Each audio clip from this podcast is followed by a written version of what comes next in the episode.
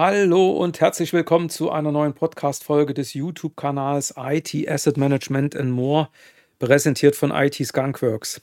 Ja, dem einen oder anderen ist vielleicht aufgefallen, heute wieder mit einer Intro-Musik. Das ist immer ein gutes Zeichen dafür, dass ich nicht im Auto unterwegs bin. Deswegen ist vielleicht auch die Soundqualität ein bisschen besser. Ich sitze wieder vor meinem Rechner, äh, habe mein schönes Mikrofon dann auch vor mir äh, und gucke auf meinen PC ähm, und darf mit euch heute ja den dritten Teil in der Serie rund um das Thema Digitalstrategie und IT-Strategie ja, diskutieren kann ich es ja nicht sagen, weil es kommt ja keiner, der jetzt hier irgendwie Feedback äh, gibt, aber zumindest besprechen, darin einsteigen und euch hoffentlich damit auch ein paar Ideen geben, ähm, wie das Thema dann in eurem Unternehmen angegangen werden könnte. Ja, dritter Teil. Wer den ersten Teil der Serie gehört hat, weiß, das war alles in Richtung Überblick geben ähm, über die grundsätzliche Idee hinter Digitalstrategie und IT-Strategie und dann, ich möchte es mal umschreiben, mit sechs Gestaltungsfeldern, Themenbereichen, ich habe sie mal jetzt Domänen genannt, ähm, die sich, ich denke, gut abgrenzen lassen und die für sich selber stehen können. Ähm, und ähm, in der letzten Folge hatte ich dann die erste Domäne ja mal so im Überblick eben aufgezeigt und das war das Thema Business Innovation und Digital Transformation. Ja, und heute sind wir im Bereich Artificial Intelligence und Data Strategy. Ein Themenbereich, der, glaube ich, gerade besonders, ich sage jetzt mal, ja, aktuell ist, so möchte man es mal formulieren. Ähm, ich meine, gerade liest man, glaube ich, äh, ganz viele Artikel, Nachrichten und so weiter rund um so Themen wie JetGPT, äh, ne, die ja so ein bisschen zu Microsoft gehören oder ganz zu Microsoft gehören, BART von Google. Das sind alles eben äh, kleine künstliche Intelligenzen. Ich weiß jetzt nicht, ob die so klein sind, aber das sind letztendlich eben Angebote, mit denen äh, die großen äh, ja, Softwarehersteller oder eben Service Provider, äh, Microsoft und Google sind ja nach meinem Dafürhalten mittlerweile eher Service Provider als Softwarehersteller, ähm, eben auch ähm, uns als Endanwender jetzt die Möglichkeiten zugänglich machen, nämlich mit solchen künstlichen Intelligenzen zu arbeiten, die Dinge auszuprobieren ähm, einfach mal selber zu verstehen, was, was man damit an, an Prozessen optimieren kann, was letztendlich an Ergebnissen dabei rauskommt, wenn man einem solchen System Fragen stellt. Und ja, so ein System kann einem äh, beispielsweise auch dabei helfen, den Namen für seinen Hund zu finden ja, jetzt ist vielleicht ein bisschen lustig, ne? Also ich, Bild hat jetzt ähm, auch so eine Lösung äh, auf ihrer Webseite, ähm, ich sag mal, bereitgestellt und das ist, glaube ich, ein bisschen noch eher rudimentär, richtet sich dann an das, an das Publikum äh, der Bild-Zeitung. Ähm, äh, ne, lange Rede, kurze Sinn. Das sind aber, denke ich, äh, ganz interessante Entwicklungen, die man dann sehen kann und vielleicht hat es der eine oder andere schon mal ausprobiert. Dann geht man eben zu ChatGPT, stellt, dem, äh, stellt diesem System eine Frage und dann fängt dieses System dann eben an, ähm, Inhalte zu generieren. Also so Generative AI. Also das ist so, ich sage mal, eine Lösung, die jetzt äh, wirklich auch in der Lage ist, eben aufgrund von vielen Daten, die das System ausgewertet hat, keine Ahnung, wie viele Millionen Webseiten oder was auch immer dann am Ende ähm, dafür ausgelesen werden mussten, kann das System dann eben auf bestimmte Fragen dann auch mit einer sehr teilweise sehr eloquenten Antwort dienen und äh, Texte formulieren, Software programmieren, äh, bis hin zu äh, Gedichten schreiben und so weiter und so fort. Das ist natürlich erstmal irgendwie so ein bisschen Spielerei, aber nochmal, da steckt, glaube ich, eine enorme Innovationskraft in diesen Lösungen. Ne? Da muss man sich wirklich mal überlegen, was kann man damit alles machen. Ja?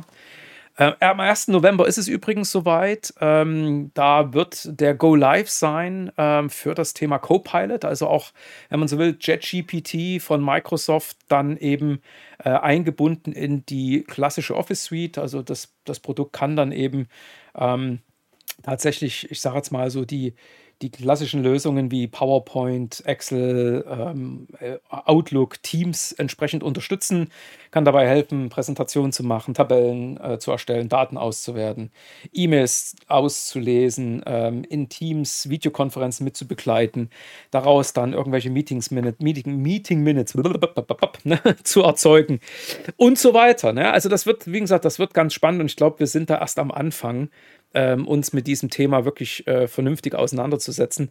Hier und da gibt es eben auch Initiativen, da experimentieren auch viele Unternehmen damit. Ich weiß nicht immer, ob das dann wirklich gut investiertes Geld ist, denn jetzt kommt, äh, jetzt kommt sozusagen ähm, meine, meine grundsätzliche Kritik an, an der Herangehensweise. Ich meine, Neugier ist das eine und ich glaube, das ist erstmal völlig in Ordnung, äh, wenn man da mal so ein paar Sachen einfach für sich so ein bisschen ja, versucht ne? und da einfach mal so auch vielleicht eine Hemmschwelle über, überwindet und merkt, hey, das ist ja wirklich ganz gut, das kann, das kann echt einen Mehrwert liefern. Da ist schon groß Geld reinzustecken, ohne am Ende mit einem klaren Ziel damit äh, oder dabei unterwegs zu sein, halte ich für riskant. Ne? Da kann auch ganz schnell zwar irgendwas dabei rauskommen, ist die Frage, ob das am Ende im Sinne der Wertschöpfung des Unternehmens irgendeine Verbesserung mit sich bringt. Ja. Und dann komme ich nämlich schon, wie gesagt, zu meiner Kritik, ähm, ja auch mit ein bisschen Vorwort dazu. Ähm, man sagt ja immer, Daten sind das neue Öl. Ja, und äh, ich sage jetzt mal, damit am Ende so eine künstliche Intelligenz äh, wie so ein gut geschmiertes Getriebe läuft, muss, muss sie irgendwie ja auch ähm, auf eine, eine große ja, Datenmenge zugreifen können, die Daten auswerten können, ähm, damit, ich sage nochmal, damit am Ende eben auch ähm, vielleicht dann eben auch durch, durch, durch sowieso von Menschen definierten Auswertungsmodellen äh, dann auch irgendwas Sinnvolles dabei rumkommt. Also der Mensch macht natürlich da trotzdem noch ein bisschen was mit. Ähm, entwickelt Regelwerke, nach denen dann eben auch bestimmte Sachen dann ausgewertet werden, ähm, Beziehungen dann hergestellt werden zwischen bestimmten Datenelementen etc. Aber dann komme ich noch drauf. Ja, aber wie gesagt, es geht erstmal um die Daten als solches. Und deswegen ne, heißt es ja irgendwie so, Daten sind das neue Öl. Ne?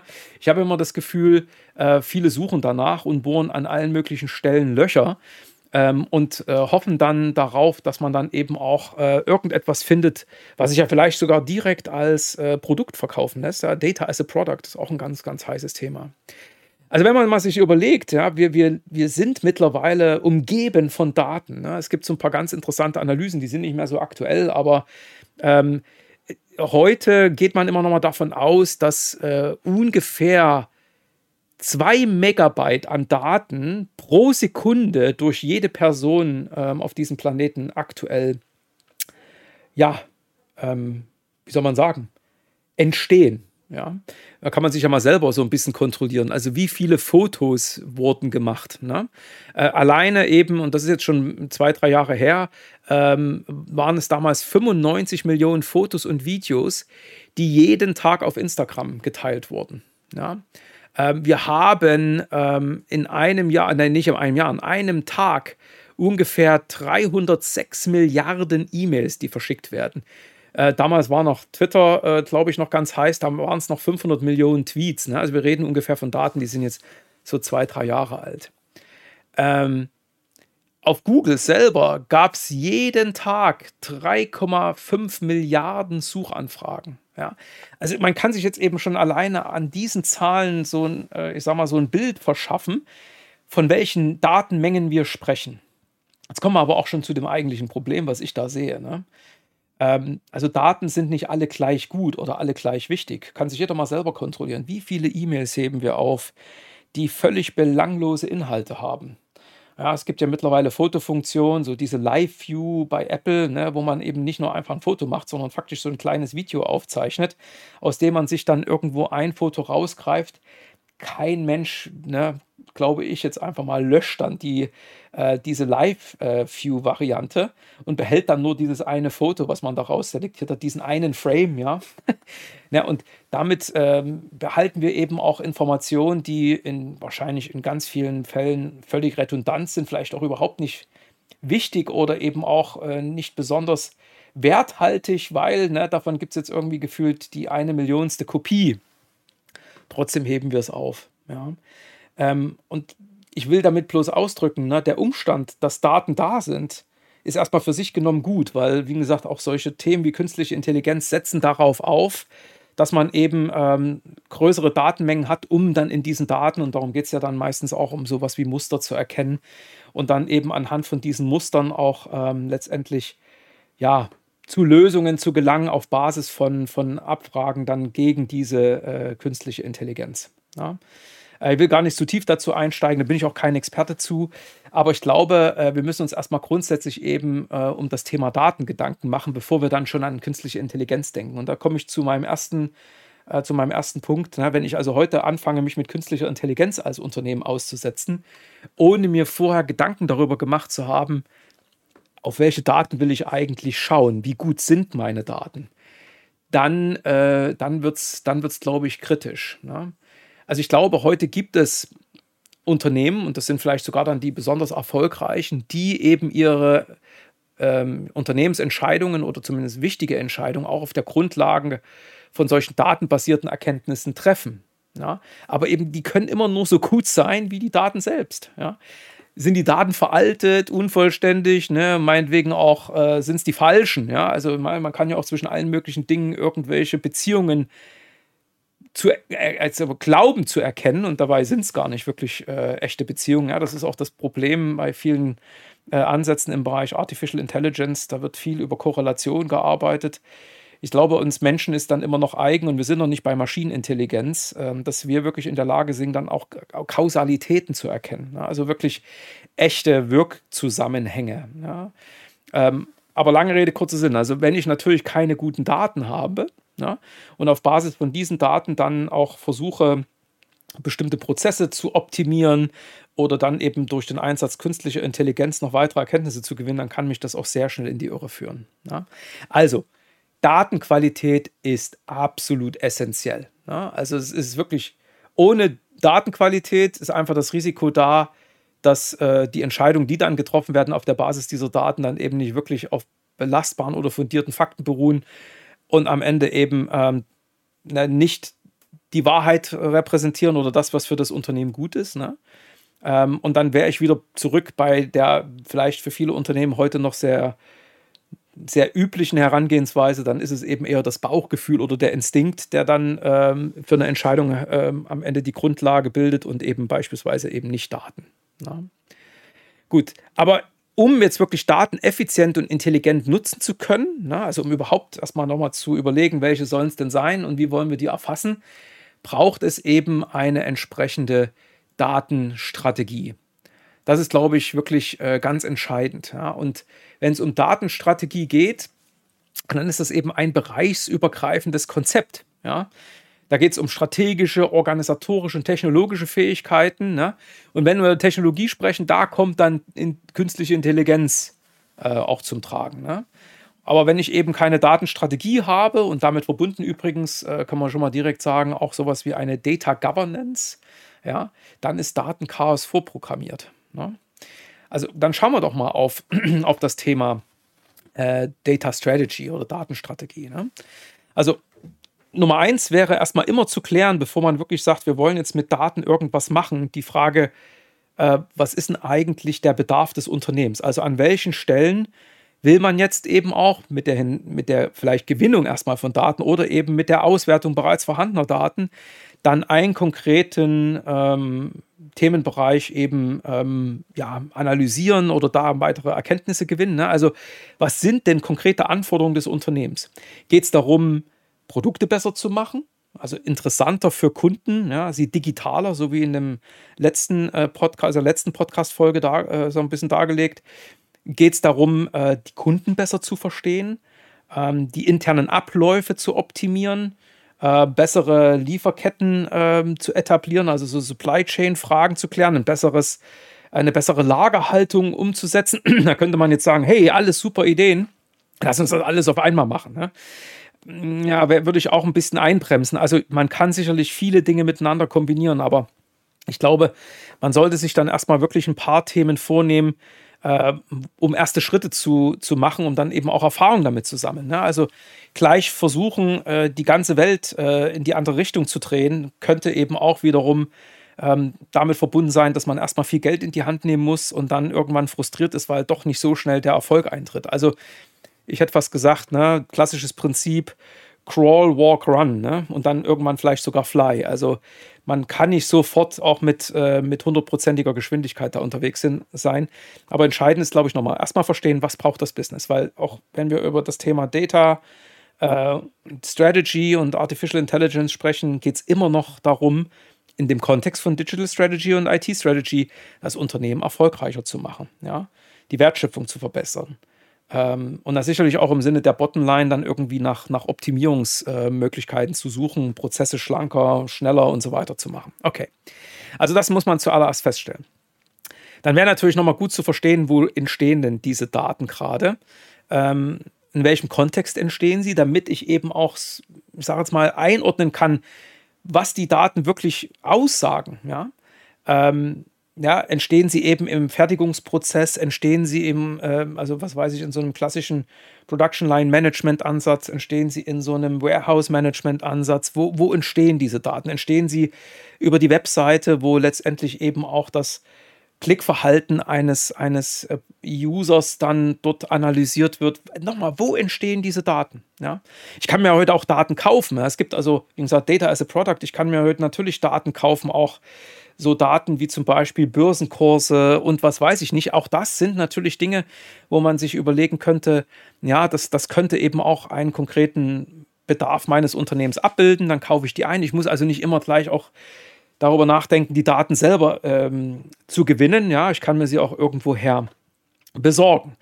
Aber trotzdem, diese Datenlandschaft, die Data Landscape ist, glaube ich, auch ganz wichtig, nochmal zu verstehen, eben, wo kommen die her, wer hat die aufgenommen, wie aktuell sind die, wie häufig werden die aktualisiert. Ja, ähm, nochmal, in welchem Kontext stehen sie? Was davon ist im Wesentlichen dann eben auch, sag mal, so ein klassisches ähm, Master Data Element, also so Dinge, die wirklich so, so grundlegende Bausteine beinhalten. Was ist eher ein Referenz Data Element, also was dann eben Bezüge herstellt zwischen diesen Datenelementen. Also auch, auch solche Aspekte, die muss ich mir dann eben erstmal grundsätzlich überlegen. Und dann kann ich mir natürlich ähm, darüber Gedanken machen, mit welchen Use Cases ich jetzt dann, ähm, dann auch ganz konkret mich jetzt äh, mit dem Thema Daten Gewinnung auseinandersetze, na, Datenanalyse und dann hin bis zur, ähm, ich sage es mal, ja, Auswertung, ähm, dem Ableiten von eigentlichen Erkenntnissen. Ne? So, da, da geht es also um das Definieren von Use Cases, also wirklich so Anwendungsfällen. Und daraus leiten sich dann so Projekte ab, wo wir sagen, da wollen wir jetzt ganz konkret eben auch mit diesem Ansatz, ähm, wie gesagt, auch gegebenenfalls mit, mit äh, dem Einsatz von künstlicher Intelligenz, dieses Problem lösen. Das ist der Use Case dann ähm, werde ich natürlich mir Gedanken darüber machen müssen, mit welcher technologischen Plattform ich das dann ganz konkret machen möchte. Also nachdem ich mir dann eben äh, überlegt habe, ähm, ja, was brauche ich als Unternehmen, ähm, welche Daten könnten dafür eben in Frage kommen. Ne?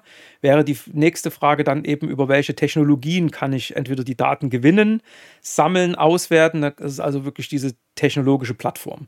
Ja, mit welchen analytischen Services oder mit welchen Datensammelservices kann ich das am Ende umsetzen. Ne? Und dann kann ich die Dinge natürlich zusammenbringen. Das ist meistens da der Punkt, wo dann Unternehmen in so Themenbereiche einsteigen, auch sowas wie Data Lake. Das ist ja so ein klassisches äh, Konzept rund um wirklich so Datensammlung, aber ohne die zu, ähm, zu analysieren. Also es ist eher so Rohdaten, die dann da liegen. Und auf dem, und das kennt man dann vielleicht so eher aus der Vergangenheit noch, so ein bisschen, ich sag mal, eingestaubt, ist so das Thema Data Warehouse. Also das sind dann eher schon wirklich aufbereitete Daten, aber ne, das muss ich mir dann überlegen. Das ist so ein bisschen dieses äh, Thema Data Platform. Ja. ja, und dann muss ich mir natürlich als nächstes überlegen, wenn ich die Daten jetzt zusammengetragen habe, na, ähm, wer soll die denn eigentlich dann zukünftig ähm, verwalten? Ja, also wer, wer ist dann eigentlich dafür verantwortlich, ähm, sich dann auch zukünftig eben um die, ja, nochmal Technologie zu kümmern, die für die Datenaufnahme, ähm, Aufbewahrung, Analyse, äh, Berichtserstellung und so weiter genutzt wird? Ja? Äh, wer ist für die Daten selber verantwortlich? Ja, das ist zu klären. Ja. Da kommen wir dann noch zum Thema Data Governance, da steige ich gleich noch ein bisschen tiefer ein, aber das ist ganz, ganz wichtig. Also dieses Operating Model, was es dann braucht, damit eben auch die Data Strategy zum Leben erweckt werden kann. Ne? Und ähm, ja, und als nächstes wäre natürlich ganz wichtig, dass dann, wenn, wenn man sich das alles überlegt hat, wir reden immer noch von ja, Ansätzen, Zieldefinition. Ne? Wir reden über eine Strategy, da ist noch nichts implementiert, sondern man überlegt sich das ja alles erstmal. Dann wäre dann natürlich zu all diesen Aspekten, wenn man also weiß, ne, ich weiß jetzt, was das Unternehmen braucht, ich weiß also, wie meine Datenlandschaft aussieht oder ich definiere sie ja auch, also welche Daten eben für mich wirklich maßgeblich sein werden und wo ich sie voraussichtlich gewinnen kann. Ich überlege mir schon mal grundsätzlich, mit welchen Technologien ich das am Ende alles äh, umsetzen möchte und ich überlege mir eben eine, eine Governance, ich überlege mir auch sowas wie äh, Prozesse dahinter, ja. Ähm, dann muss ich mir natürlich jetzt eben das Commitment einholen äh, von all den entsprechenden Stakeholdern in der Organisation, ne, vom Management etc., damit es dann losgehen kann. Und dann gehe ich in die Umsetzung. Ne. Ähm, und dann kann ich natürlich jetzt wirklich eben ganz konkret mit, äh, mit, mit den Themen beginnen, wie schaffe erstmal die organisatorische Voraussetzung, damit es auch wirklich von Anfang an einen gibt, der sich für bestimmte Dinge verantwortlich fühlt. Und das bringt mich dann eben zu dem Punkt Data Governance. Ja, also wenn wir jetzt mal erstmal über Data Governance sprechen, dann ähm, Governance als, als solches ist natürlich, da geht es immer irgendwie um Unternehmensführung, aber bezogen auf einen konkreten Themenbereich geht es eben immer ganz konkret um Rollen und Verantwortlichkeiten. Ne? Und das ist das, was ich meistens dann irgendwie so ein bisschen vermisse. Da rennen wirklich ganz viele Unternehmen schon los und fangen dann an, Daten zu sammeln. Ja? Dann sind die Daten da oder dann hat man irgendwelche Dokumente erzeugt. Ja? Das ist alles im Rahmen eines Projektes ähm, umgesetzt worden dann wird das nicht vernünftig in die Linie übergeben, wie es immer so schön heißt. Ne? Und dann guckst du drei Jahre später da drauf und dann sagst du, und ihr nutzt es immer noch für irgendwelche Forecasts, also Vorhersagen. So, ja, ja, läuft doch. Ne? Dann guckst du drauf und stellst fest, seit drei Jahren keine Aktualisierung erfolgt. Ne? Die, die ganzen Modelle, die da liegen, sind mittlerweile veraltet. Ja? Die Daten ist natürlich schon überholt. Ja? Ähm, na, mittlerweile hat sich die Welt äh, mehrfach um sich selbst gedreht. Ja? Ähm, und das ist das Thema Data Governance, also wirklich Rollen und Verantwortlichkeiten von Anfang an zu definieren. Also wenn man so will, für jeden Datenfeed, für jedes Datenelement fast, würde ich schon sagen, nochmal zu sagen, wer ist der Owner im Unternehmen. Das muss jetzt nicht unbedingt wirklich derjenige sein, der an dem System sitzt, wo die Daten entstehen, aber jemand, der zum Beispiel eben die Verantwortlichkeit in einem Prozess hat, ja, in dem diese Daten relevant sind. Ja, also es könnte eben sozusagen der Prozessowner sein, der teilweise ja auch der Systemowner ist für die Systeme, die im Prozess eingesetzt werden. Und dann kann das auch der Data-Owner sein. Aber wie gesagt, man kann auch Daten kaufen. Dann ist der Data-Owner natürlich nicht der, der am Ende an der Quelle sitzt, sondern maximal an dem Übergabepunkt, wo derjenige, der ne, die Quelle dort abgesaugt hat, das schön in Flaschen äh, abgefüllt und dann zum Verkauf angeboten hat, einem das dann eben schön ne, im Zwölferpack oder was auch immer dann übergibt, ne, um das jetzt mal einfach auf so ein Bild runterzubrechen, dann kann das natürlich auch jemand sein, der eher diese Schnittstelle zu einem Datenlieferanten bedient, der dann aber aus Sicht des Unternehmens der Data Owner ist. Einer sollte es sein. Ja? Es braucht einen ganz klaren Data Owner. Ja? Also das Thema Accountability, ne? auch äh, eben Accountability im Sinne von, Datenqualität. Ne? Und Qualität, das kann man an verschiedenen Parametern festmachen. Ich hatte sie ja vorher schon mal kurz angerissen. Ne? Sie sollten aktuell sein. Die Frage ist, wie aktuell? Ne? Also muss es immer wirklich auch dann im Millisekundentakt das Update sein, was dort äh, weitere Daten erzeugt. Also es ist ja immer so wie ein Snapshot, ja. Neue Daten, neue Daten, neue Daten. Was mache ich denn mit den ganzen alten? Ab wann werfe ich die weg? Ja. Also wie gesagt, ich mache auch gerade so ein Thema rund um, um Nachhaltigkeit. Ne? Ich glaube einfach, wir müllen unsere Festplatten mit Daten zu. Da habe ich ja gerade schon was dazu gesagt, ne? die überhaupt keinen Mehrwert mehr haben oder überhaupt keinen Wert mehr haben. Lange Rede, kurzer Sinn. Ne? Wie lange will ich sie aufheben? Aber nochmal, Punkt, wie aktuell sind die Daten und wie lange muss ich historische Daten aufheben, um noch zu richtigen Rückschlüssen zu kommen? Ja?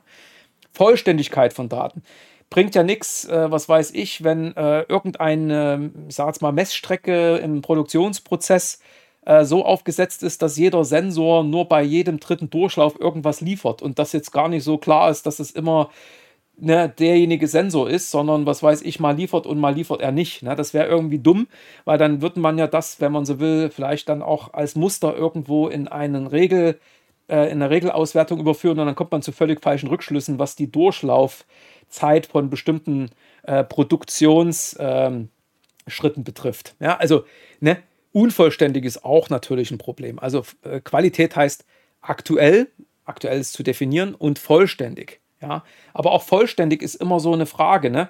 Äh, wenn ich eben versuche, ne, bestimmte Dinge vorherzusagen, muss ich wirklich an jeder Stelle eines, ich mache das jetzt mal am Beispiel Produktion, an jeder Stelle eines Gehäuses äh, die Einhaltung bestimmter äh, Vorgaben prüfen, ne, die dann eben aus dem ursprünglichen Produktdesign kommen, äh, oder prüfe ich nur da Abweichungen äh, von Produktionsparametern, wo eben, was weiß ich, das Produkt, ja, nehmen wir mal irgendwie wirklich was aus dem Hightech-Bereich, wo dann ein bestimmter Schluss einfach hergestellt werden muss, wo die, die, die, die Flächen von, von zwei ähm, ja, Bauelementen wirklich komplett äh, bündig aneinander äh, liegen müssen, ohne dass da irgendwie was äh, äh, an, an, Flüssigkeit, Feuchtigkeit eindringen kann, etc. Ich nehme das mal bloß als Beispiel. Ich messe doch nicht das gesamte Bauteil, sondern nur an diesen Stellen. Ne? Also insofern nochmal auch Vollständigkeit ist zu definieren. Ja? Ähm, nächstes Beispiel, es sind die falschen Daten. Also falsch, ja, das könnte ja mal sein. Ne? Also ich möchte gerne das Käuferverhalten in Deutschland analysieren. Ähm, habe aber irgendwo meine Website äh, betrieben äh, über einen Webserver, der dann aber eben nicht in Deutschland steht und die meisten Anwender aufgrund der fehlenden äh, Mehrsprachigkeit kommen sowieso nicht aus Deutschland. Und dann nutze ich diese Daten und denke, ja, die Deutschen, die klicken immer nach links statt nach rechts. Also, ne, das ist jetzt das Thema falsche Daten. Ähm, das sind so Themen, die mit Qualität verbunden sind. Da braucht es eben ganz klar äh, jemand, der sich dafür verantwortlich fühlt. Accountability. Ne? So, und ähm, natürlich wäre dann auch zu klären, ne, in welchen ähm, Prozessen oder mit welchen ähm, Vorgaben dann diese Verantwortung umzusetzen ist. Also nochmal im Sinne von, wie häufig werden dann eben bestimmte Daten aufgenommen? Wie erfolgt auch die, die Kontrolle eben dieser Qualitätsparameter? Ja, das ist so das Thema, äh, so Business Terms, ja, also die, die Regeln, die dann eben bestimmen, wie diese Datenverantwortlichen ähm, dann auch zusammenarbeiten. Ne? Das ist ja nicht so, dass dann irgendwie alle sich um alles kümmern, sondern ne, der eine verantwortet den Prozess, ist der Data Owner der, da und ein anderer verantwortet was ganz anderes. Ja? Aber die müssen ja irgendwie auch zusammenkommen. Das ist das Thema Business Terms. Und aus dem leiten sich ja dann auch wieder so, ich sag mal so Business Rules ab, also Regeln, wie dann auch Daten eben ausgetauscht werden, wie dann Daten in Bezüge gebracht werden, wo man dann eben auch nochmal im Unternehmen selber definiert, was ist eben sowas wie Master Data, ne? so Master Data Management, Reference Data Management. Das wäre dann durch diese Data Owner zu entscheiden. Und dann kann ich auch sowas definieren wie eine Datenqualitätsscorecard, ja, mit der ich dann also irgendwie auch nachhalte, dass die ganzen Dinge gut funktionieren, dass die Prozesse funktioniert haben, ne, dass die Daten eben auch vorliegen, dass sie vernünftig auch und gesichert vor allem dann eben, das habe ich noch gar nicht so jetzt äh, herausgestellt, irgendwo ja auch abgelegt werden und auch archiviert werden, sodass sie für weitere Analysen und zukünftige Analysen auch herangezogen werden können. Und natürlich dann die kontinuierliche äh, Qualitätskontrolle, äh, das Monitoring ist natürlich ganz wichtig. Und hinten raus kann man sich nur überlegen, ob man sich diesen gesamten Prozess dann auch äh, durch andere nochmal überprüfen lässt und gegebenenfalls sogar zertifizieren lässt. So, das ist so mal so grundsätzlich Data Governance. Ja. Und da glaube ich einfach noch, ähm, das sollte der erste Schritt sein, eben bevor man dann wirklich in so einen Ansatz geht, sich zu einem datengetriebenen Unternehmen hin entwickeln möchte. Ne? Also Data Governance ist für mich so ganz, ganz essentiell. Ne? Und dann kann ich mir überlegen, dann auf Basis der Data Governance auch wirklich Datenmanagement-Prozesse einzuführen und dann damit verbunden eben auch zu überlegen, mit welchen Technologien will ich dann zukünftig diese Prozesse möglichst effizient zu machen. Ne? Ja, und wie gesagt, am Ende, aber um das jetzt auch nochmal so ein bisschen ins Unternehmen hinein zu motivieren, dass man diesen Veränderungsprozess dann angeht. Ja, also nochmal, ne? Data Strategy, Data Governance und dann äh, braucht es nach meinem Dafürhalten noch so dieses Data First Mindset. Also wirklich auch das, das äh, Schaffen von Verständnis in der Organisation, dass Daten wirklich wichtig sind unter anderem, um auch zu vermeiden, dass man eben alles aufhebt, äh, egal was. Ja, also das, äh, wie gesagt, nochmal so dieser Appell, schmeiß doch bitte mal so ein paar alte E-Mails weg, wo man sich irgendwie zum Mittagessen verabredet hat. Ne? Also das ist so, das ist für mich etwas, das ist eher so, nennen wir es mal, digitaler Müll. Ne? Den kann man auch gerne äh, von der Platte äh, aus dem Postfach bereinigen und das, also, ne? Aber Data First Mindset ist, glaube ich, nochmal so auch das Thema Sensibilisierung genau für solche Aspekte. Ne? So, und damit kann ich natürlich, aber wenn ich das dann geschafft habe, wirklich ein paar interessante Themen angehen. Ne? Beispielsweise, Innovation. Ne? Also mit dem gesamten Setup, von dem ich gerade gesprochen habe, da kann ich jetzt hingehen und sagen, jetzt gucken wir doch mal, also gibt es irgendwelche Dinge, die an unseren Produkten nicht gut sind, ne? die Kunden nicht mögen. Ne? Da könnte ich mir jetzt eben zum Beispiel überlegen, was gibt es denn an Kundenfeedback, äh, wie häufig gibt es eigentlich ähm, auch irgendwelche Tickets äh, zu der Qualität der Produkte, wie häufig werden die Produkte zurückgeschickt aufgrund von, ähm, ich sage jetzt mal, ja, ähm, irgendwelchen Fehlern, äh, Beschädigungen etc. Ne? Also wie viele äh, Retouren gibt es äh, und so weiter und so fort. Und dann könnte ich natürlich darüber ähm, ne, zu diesen hoffentlich ähm, Rückschlüssen kommen, was man optimieren könnte. Ne? Also so der Produktmanager könnte eben hingehen und sagen, komm, technische Messwerte, Fehlerberichte, ne, generelles Kundenfeedback, aha, okay, hier müsste man was besser machen. Ne? Das Produkt äh, muss irgendwie langlebiger werden, es muss einfacher zu bedienen sein, äh, es braucht vielleicht eine digitale Komponente, die einfach auch das Produkt interessanter macht. Ich kann ja auch in dem Zusammenhang äh, Wettbewerbsbeobachtungen machen etc. Ne? So, und genau mit dem Thema Datenmanagement, da könnte ich jetzt eben diese Daten aufnehmen, verarbeiten und dann eben in dem Prozess, nämlich ich mache jetzt mir als Produktmanager Gedanken, wie ich das Produkt zukünftig weiterentwickeln will, kann ich mir jetzt eben dann tatsächlich über so klassische Build, Measure und Learn-Zyklen dann neue innovative Lösungen überlegen ja? und komme dann hoffentlich wirklich auch zu einem besseren Produkt und damit bin ich dann erfolgreicher und dann habe ich was für die Wertschöpfung des Unternehmens getan. Ja? Oder anderes Beispiel. Customer Experience. Ne? Also, ich meine, jedes Unternehmen hätte gerne so ein akkurates Bild zu den Vorlieben und Kaufgewohnheiten der Kunden. Ne? Und natürlich ist das immer schwierig. Ich habe gerade mal auch in meinem Unternehmen gefragt, wie machen wir denn das? Und natürlich gibt es heute Möglichkeiten mit Cookies und äh, anderen äh, Varianten, also wo ich das sozusagen hinter so eine Art Anmeldeprozedur stelle, was dann an möglichen besonderen Informationen Kunden dann bereitgestellt wird oder angeboten wird. Damit habe ich natürlich hoffentlich ein etwas klares Bild, welcher Kunde da gerade was macht. Aber natürlich ist das auch manchmal so ein bisschen ähm, ne, so, so Stochern im Nebel. Ne? Ich kann mal so grundsätzlich sagen, ne, äh, ich kann über IP-Adressen sicherlich ein paar Dinge auswerten, aber auf einer Webseite selber, wie gesagt, ist es nicht ganz so einfach, den einen Kunden zu identifizieren und dann wirklich zu sagen, oh, das ist jetzt die Buyer-Persona. Ja? Nichtsdestotrotz, aber ich kann mir schon mal überlegen, wie leicht sind bestimmte Informationen zugänglich, wie leicht werde ich gefunden. Ne? Aber lange Rede, kurzer Sinn. Ne? Ich könnte eben auch über solche Analysen mir dann schon zumindest ein gutes Bild verschaffen über Vorlieben und Kaufgewohnheiten. Ne? ähm, welche Produkte gehen besonders gut, welche liegen besonders lange, ähm, auf welche Inhalte auf meiner Internetseite wird besonders gerne zugegriffen, welche Blogbeiträge werden gerne ange, ähm, nicht angehört, das wäre eher ein Podcast, ne? aber welche werden gerne gelesen, ähm, auf was klicken die Kunden, was ist für sie interessant. Und da könnte ich natürlich jetzt hingehen und sagen, hey, dann mache ich jetzt sowas wie eine kundenindividuelle Platzierung von Themen, von Werbung, erleichtere die Suche, ne? mache den Einkauf bequemer ne? und vielleicht komme ich ja auf solche Dinge und das gibt es ja heute ne, eigentlich überall irgendwo, wo ich dann sagen kann, ich baue mir jetzt meinen eigenen Schrank, ne? ich baue mir jetzt mein eigenes Auto ja nicht nach, aber ich kann zumindest sagen, ne, in welcher Farbe, in welcher Breite, in welcher Höhe. Das ist bei Schränken einfacher als bei Autos. Aber das ist so dieses Thema Co-Design, ne, wo dann eben auch Co-Creation und so weiter, wo ich am Ende den, äh, dem Kunden ne, über sozusagen über diese, diese, diese Web-Schnittstelle die Möglichkeit gebe, ähm, in, diesen, in diesen Wertschöpfungsprozess eine aktive Rolle zu übernehmen. Ne? Also das ist auch so ein Ding, Customer Experience. Und natürlich könnte ich mir jetzt noch zu guter Letzt überlegen, operative Exzellenz. Und das sind jetzt mal so diese drei Use Cases, die ich, die ich gut finde. Ne? Und bei dem letzteren, operative Exzellenz, den muss ich natürlich noch ein bisschen erklären. Da könnte ich natürlich jetzt noch mal schauen, ähm, wo habe ich jetzt eigentlich ähm, am Ende eben auch äh, in meinen internen Abläufen Defizite. Ne? Das kann ich auch rausfinden über so Process Mining, wo bleiben eben bestimmte Vorgänge liegen, ne? wo, wo geht es nicht weiter, äh, wo fehlt die Freigabe, ähm, ne? wo, wo habe ich Medienbrüche und so weiter. Und mit dieser, ich glaube, noch, ähm, noch recht selten wirklich tiefen analysierten Situation ne, für viele Unternehmen kann ich natürlich dann auch äh, Prozessoptimierungspotenziale heben. Einfach meine Prozesse effizienter gestalten. Ja, Im Einzelfall vielleicht sogar effektiver. Ja, also dass dann am Ende nicht nur äh, die Dinge richtig gemacht werden, sondern die richtigen Dinge gemacht werden. Ja. Und natürlich gilt das im Übrigen auch für das Thema Datenmanagement. Ne? Also äh, ich brauche auch eine gute Datenmanagement-Lösung, um eben auch das gesamte Ta Thema Datenaufnahme, Datenspeicherung, Datenanalyse bis hin eben auch zur Archivierung auch meinetwegen entlang gesetzlicher und regulatorischer Vorgaben vernünftig umzusetzen. Na, auch das ist Teil dieser operativen Exzellenz.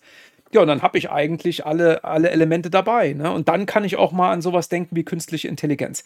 Ich kann das auch mal so probieren und vielleicht kommt was Sinnvolles dabei rum.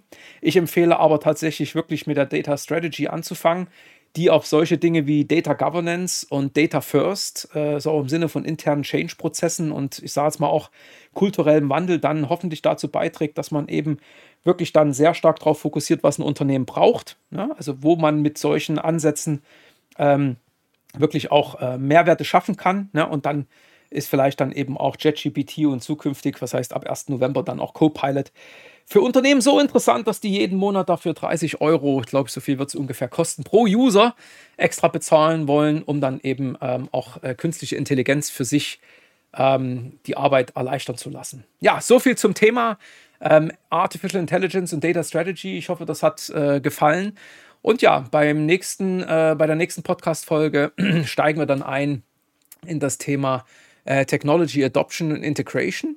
Und äh, ja, da freue ich mich schon drauf. Und bis dahin wünsche ich allen eine gute Zeit und freue mich dann natürlich, wenn alle wieder einschalten. Bis dahin.